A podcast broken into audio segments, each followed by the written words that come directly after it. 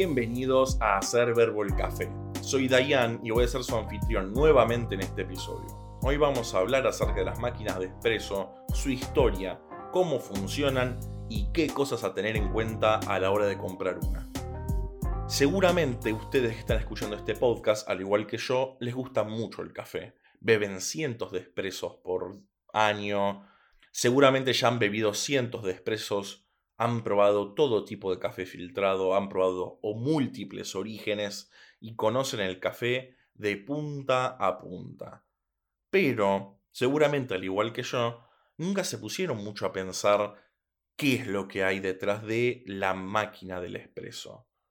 ¿Cuál es la maquinaria, el artilugio, la magia que sucede dentro de estos increíbles aparatos que nos facilitan la vida dándonos nuestra bebida favorita? Pero como siempre arrancamos primero que todo con la historia, de dónde surge, siendo el primer autor al que se le atribuye el invento de la máquina de espresso, siendo que antes tomar café era muy popular, pero algo muy lento. Ustedes saben que tomar café filtrado, en estos momentos tenemos muchas comodidades para poder hacerlo, pero originalmente hacer un café filtrado podría llevar entre 10 y 15 minutos o más. Y en general con la vida ajetreada que había en las ciudades, se terminó como buscando una mejora, un camino más sencillo para poder llegar a, la bebida que amamos. Se le atribuye el primer invento o la primera patente con la invención de la máquina de espresso a Angelo Moriondo de Turín, Italia. A pesar de que hizo una patente en 1884, no se encontraron ninguna máquina de espresso hecha por él, fotos de esta cafetera ni nada sino que básicamente se encuentra un plano con el diseño de una máquina, el tipo de bebida que hacía, que describía el expreso, pero nunca se encontró nada muy en particular hecho por él, más que nada el concepto. Serían Luigi Becerra y Desiderio Pavoni los grandes productores de las primeras máquinas de expreso. No solamente le hicieron varios cambios al diseño original, sino que además introdujeron lo que iba a ser ya un símbolo propio de la máquina del expreso, algo que, eh, que es la firma de la máquina del expreso, que es el portafiltro. Con varios cabezas también dentro de la misma máquina para poder hacer varios cafés simultáneamente. A pesar de que al principio estas máquinas funcionaban con una llama abierta para calentar el agua, terminó evolucionando de a poco, se empezó a buscar eh, hacer eh, calentar el agua con electricidad, hacerlo de una forma más segura, que no sea tan complicado, y terminó siendo ya la famosa máquina expreso que conocemos hoy en día en todas las cafeterías para luego evolucionar también para poder llegar a estar en los tamaños más hogareños. Y a pesar de que y la máquina siguió y siguió evolucionando, pasamos de, de usar un pistón y la fuerza del barista para poder producir los bares de presión que necesita el expreso, a tener máquinas o tener motores que ya lo hacían por nosotros, tener la bomba ya incorporada, que permitía hacer el expreso con mayor facilidad hasta el punto en el que llegó a ser lo que es el día de hoy. Pero bueno, ¿qué es esta máquina? ¿Cómo funciona? ¿Qué tiene? Ya sabemos que el objetivo era hacer café rápido, sencillo y, si se puede de paso, sabroso. La idea de esta máquina es básicamente llevar agua a un hervidor y que de este hervidor, por la presión que se genera de los vapores que van evaporando el agua, el agua sale a través de un tubo con suficiente presión que atraviese la cama de café, sacando un café sabroso y rápido. Esta es la idea básica de cómo funciona una máquina de expreso. Por eso tiene en general, ahora vamos a discutir un poquito más esto, estos siguientes componentes. Primero que todo tiene la bomba de agua y el agua, obviamente. La bomba es la que nos permite poder extraer el agua, llevarlo al hervidor y también el agua obviamente tiene que tener las calidades óptimas de un buen agua para poder producir café a pesar de que modernamente ahora la mayoría de las cafeteras vienen con filtros incluidos o se utiliza directamente agua ya filtrada para todo lo que sea cafetería, Eso es algo bastante más moderno comparado con lo que sucedía ahora. Además de llevar el agua a lo que sería el hervidor, lo que sería la bomba de agua cuenta también con una bomba eléctrica que es utilizada para poder crear presión. Lo de la presión es bastante debatible porque nos encontramos con máquinas hogareñas que por ahí llegan a uno, dos, tres como mucho bares de presión, pero normalmente lo que se hace en cafeterías es utilizar nueve bares, a pesar de que el famoso Scott Rayo, uno de los mayores exponentes del mundo del café, en conocimiento en general en la producción de buenas bebidas y tueste de granos, él insiste que el mejor expreso sale con 6 bares. La cantidad de presión que va a tener una máquina en general varía tanto de los materiales que tiene, por eso nos encontramos con tan poca presión en máquinas hogareñas, porque si tuviese esta bomba de agua y esta bomba eléctrica para generar presión, también necesitaría una cámara o un hervidor con los materiales suficientemente fuertes para poder resistir estas cantidades de presiones. Y lo cual no nos sucede comúnmente en las máquinas hogareñas. Aparte que también las harían muy pesadas, muy grandes, eh, y no, no mm, iría en contra del concepto de hogareño. Aunque a mí personalmente me encantaría una máquina así, no hay ningún problema. La segunda parte que tenemos es el hervidor. Acá es donde el agua, luego de, ser impulsada por lo que sería la bomba de agua, entra en esta cámara en donde empieza a ser calentada. Ya comentamos cómo se la calentaba antes, pero ahora normalmente se hace con electricidad. Eh, se utilizan los mismos tipos de calentadores que puede haber en cualquier tipo de estufa o normalmente también pavas eléctricas. Con estos calentadores están dentro del agua y llevan a que el agua llegue a el agua estar hasta 93 grados dentro de lo que sería el hervidor y, tienen un pequeño espacio en lo que sería la parte superior para asegurarse de que pueda haber vapor arriba que es donde se consigue justamente el vapor para la vaporera. Y luego tenemos lo que se podría llamar lo que sería los grupos de cabezas de la máquina de expreso y donde van los portafiltros. Los grupos de cabeza son básicamente discos con pequeñas rejitas muy muy pequeñas en donde el agua sale a presión eh, muy cerca del punto de ebullición, haciendo que justamente con los bares que mencionamos antes de presión salga con mucha fuerza hacia abajo y ese agua cuando esté en contacto con lo que sería el portafiltros haga la presión suficiente como para poder pasar todo el agua en mucha velocidad, muy rápido y que salga la bebida deseada. Es justamente que por esta presión que se tiene de, de, la máquina de expreso se puede ver que se agarra la crema, se agarran el cuerpo del expreso, todo esto es por la fuerza que tiene el agua y por qué no sucede lo mismo con lo que sería un filtrado. Puede haber un filtrado con buen cuerpo, puede haber un filtrado con un poco de espuma arriba, pero normalmente esos son tanto efectos de propiedades propias del grano como también lo, el poco tiempo que pasó desde el tueste del grano, lo que lleva a que sea tan, eh, esté tan gaseoso, tenga tanto dióxido de carbono. La máquina de expreso lo que hace es al pasar agua tan rápido, atrapa todas estas moléculas de dióxido de carbono del grano, que seguramente estás en una cafetería o en tu hogar esperemos que también cuentes con café fresco, con dióxido de carbono y el agua lo atrapa y va formando esta crema en la arriba del espresso. Y acá es donde tenemos que dibujar una línea, tenemos que separar lo que son las máquinas comerciales de cafetería comparado con lo que serían las máquinas hogareñas. Como mencioné antes, el hervidor es algo muy grande con un material muy resistente porque está bajo presiones muy muy importantes, lo que lleva a que necesariamente, en cuando estamos hablando de una máquina hogareña, que probablemente no cuente con un hervidor, sino que cuente con una versión de estos servidores de cafetería, pero mucho más chiquito. Estamos hablando de que el agua que tiene normalmente esta cámara es para mucho como para un expreso o dos expresos. No entra mucha más agua.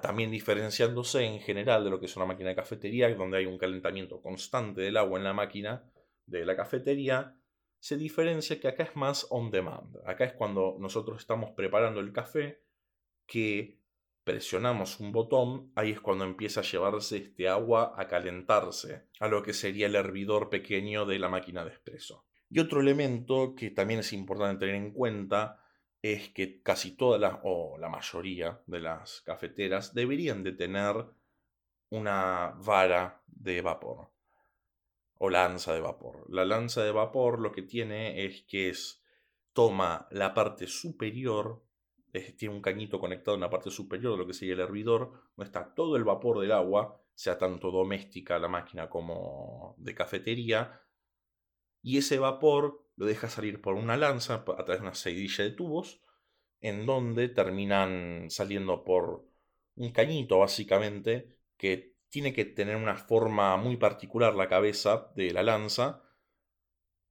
que da lugar a que ese vapor salga y se usa normalmente para calentar la leche, texturizarla, darle aire y que quede la famosa leche de cafetería que se utilizan para las bebidas que le dan ese sabor, le da la diferencia normal de lo que es un café que nos haríamos con leche así nomás calentada.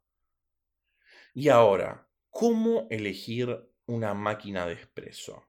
Obviamente, si estamos hablando de máquinas de cafetería, estamos pensando en tres cosas principalmente.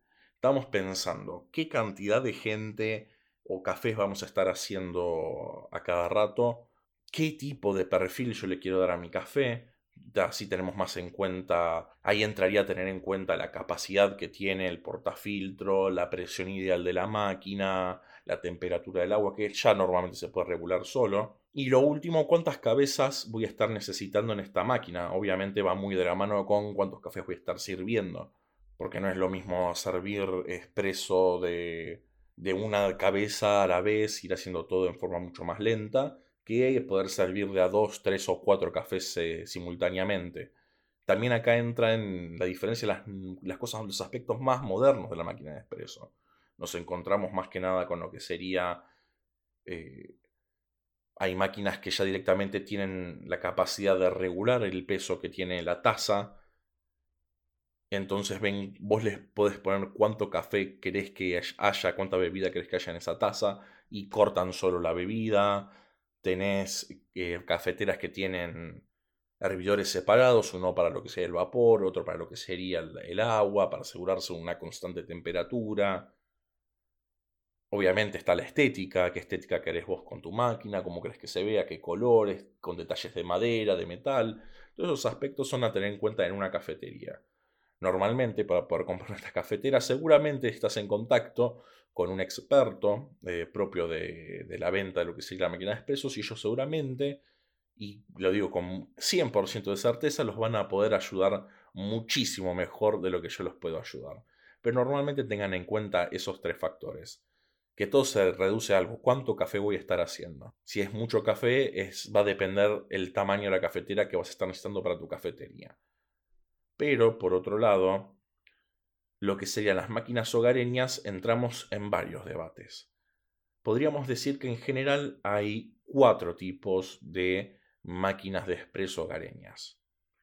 Primero que todo están las máquinas manuales, que son la versión más clásica y más simple de una cafetera expreso, en donde lo único que tenés es un, tenés una palanca, tenés para poner la máquina, pero no tenés ninguna clase de tubo o algo conectado, sino que vos pones el agua caliente, vos haces la presión, es completamente manual y independiente de lo que sería la electricidad de estas máquinas. También son máquinas bastante grandes y pesadas las que he visto, porque justamente necesitan ese peso importante para poder agarrar y hacer la presión suficiente sobre el agua para poder sacar un buen expreso. Después tenemos las máquinas de expreso más profesionales, hogareñas, que intentan imitar lo más posible y dar la mayor cantidad de decisión y poder a la persona que hace el café, automatizando casi nada y dejando que la persona elija todo. Estas no solamente vienen con materiales mucho más resistentes a lo que viene normalmente una cafetera comercial, eh, porque está justamente intentando imitar la alta presión de la cafetera de las máquinas de cafetería, Y también vienen con eh, una lanza, un diseño mucho mejor, vienen con un tamper especial, que a veces no vienen en las máquinas comerciales, diferenciándose bastante así de lo que serían las máquinas más semiautomáticas, que son las que tenemos normalmente en nuestras casas, si hacemos expreso, son máquinas que va, lo único que haces es apretar un botón y sale el agua, no te deja elegir mucho más que eso, y tampoco te hace saber mucho más que eso, no te deja saber la presión del agua, la temperatura. Básicamente es una máquina de expreso en donde no, lo único que haces es básicamente eh, meter el café en el portafiltro y apretar un botón y sale. Normalmente lo que esto tiene de ventaja comparado con la anterior probablemente sea precio y segundo seguramente sea la facilidad a la hora de hacer un expreso. No es muy complicado, es algo bastante, bastante fácil. Vos solamente tenés que moler el café, ponerlo y te sale el expreso. En lo otro tenés que estar jugueteando un poco más con las opciones, tenés que agarrar y asegurarte de, haber pensado correctamente lo que sería eh, la, cantidad de café que estás usando, si, eh, si la presión es correcta, si la temperatura te parece buena. Hay muchos más factores a tener en cuenta. Y bueno, lo que hace estas eh, máquinas más semiautomáticas que contamos en nuestros hogares es sacarnos básicamente mucho poder de decisión, pero nos siguen dando básicamente la, posibilidad de hacer un café. Y último, entramos en lo que serían las máquinas más absolutamente automáticas. En general, acá estamos hablando de las máquinas que funcionan con cápsulas o cosas similares, en donde solamente pones, ni siquiera tenés que poner el portafiltro, sino que solamente pones la cápsula y ya está, y tenés un café. Lo único negativo de esto es que en general no te puedes asegurar vos tanto de, el, del grano, no puedes ver la consistencia que tiene, qué tan molido está.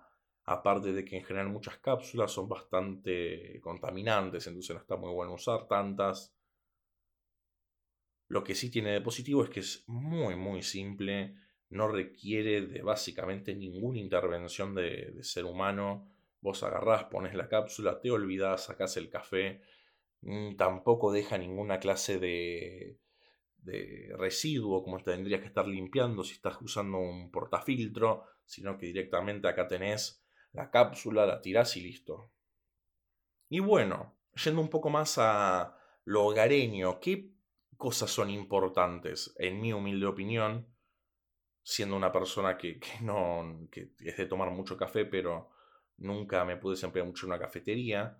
Lo que encuentro como más importante a mí es justamente que sea tanto una cafetera que se sienta y se vea como más resistente, que se note que tenga buenos materiales, porque normalmente vas a estar haciendo algo de fuerza con el portafiltro, entonces es bastante deseable que los materiales externos, internos no los podemos ver después antes de comprarlo, pero no, nos podemos leer un poco en general, esperemos que ofrezcan saber que, cuáles son los materiales de lo que está hecho el interior de la cafetera. Entonces es importante, primero que todo, que tenga ese, eh, que sea bien resistente. Segundo, que me parece todavía eh, más importante, es la cantidad de información que te ofrece la cafetera, como también que te dé la mayor cantidad posible de opciones y variables que vos puedas elegir y usar. En donde te dice, en donde te puedes llegar a preguntar eh, qué tipo de café vas a hacer, que te deja ver la presión, te deja ver la cantidad de agua, que te, eh, si te deja ver más cosas, eso siempre le da un mayor valor porque te deja tener una mejor idea de lo que estás haciendo.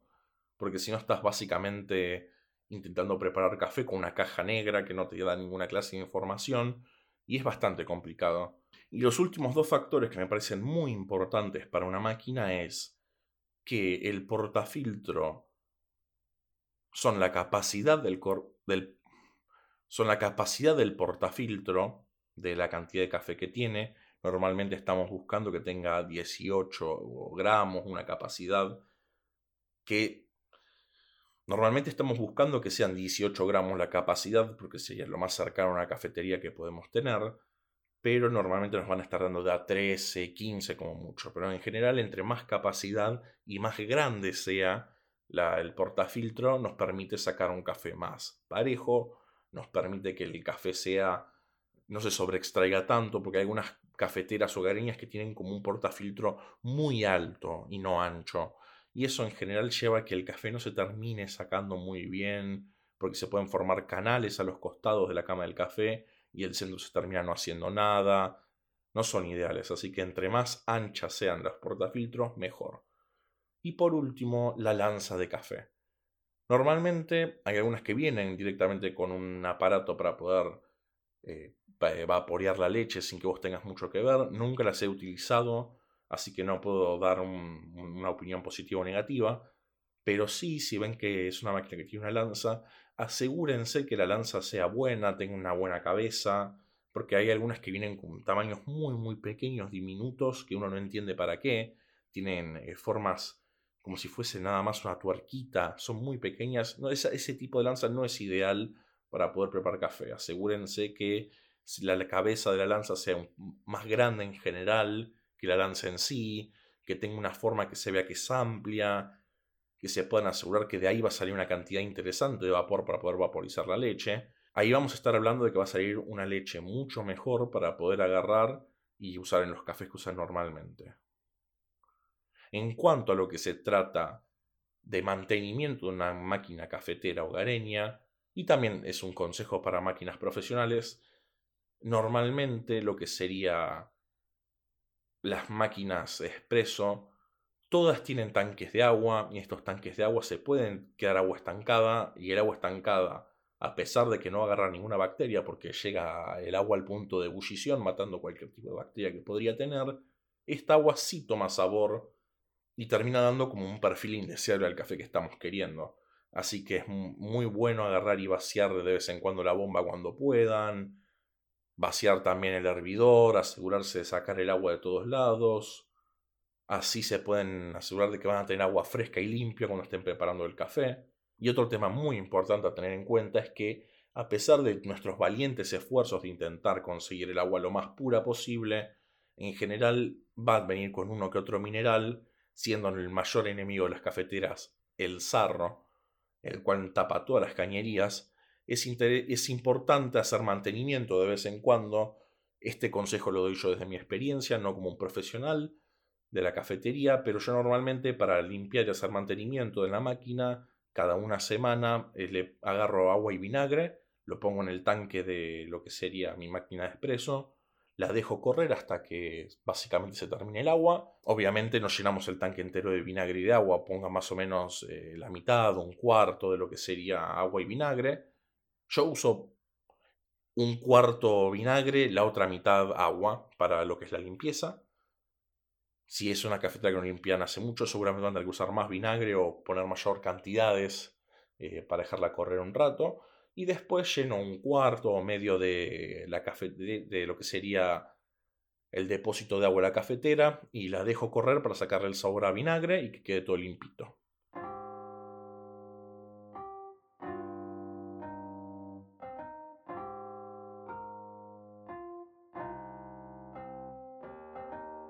Ojalá les haya gustado este episodio.